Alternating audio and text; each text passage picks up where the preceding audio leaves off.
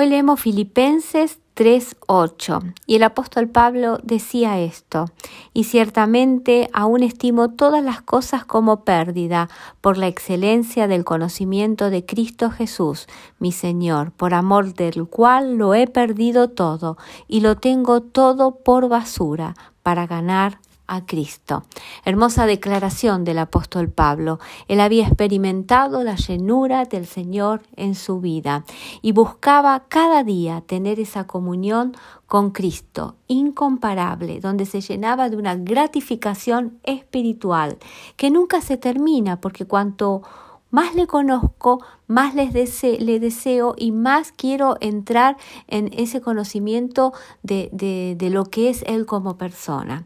Jonathan Edwards en el siglo XVIII decía, el alma que gusta y experimenta la comunión íntima con Cristo va a por más y mientras más lo experimenta, más lo conoce y tiene una sed sin paralelos, excelente, exquisita y dulce, y esa satisfacción produce más sed.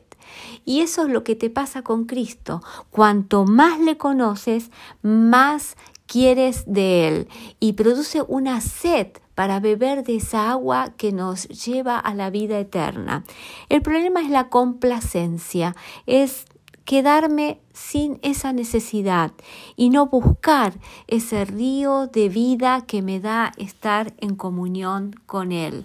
El Señor me invita cada día a gustar de su presencia, porque es así, cuanto más le conozco, más se revela mi vida y puedo tener el oído sensible y conocer su voz.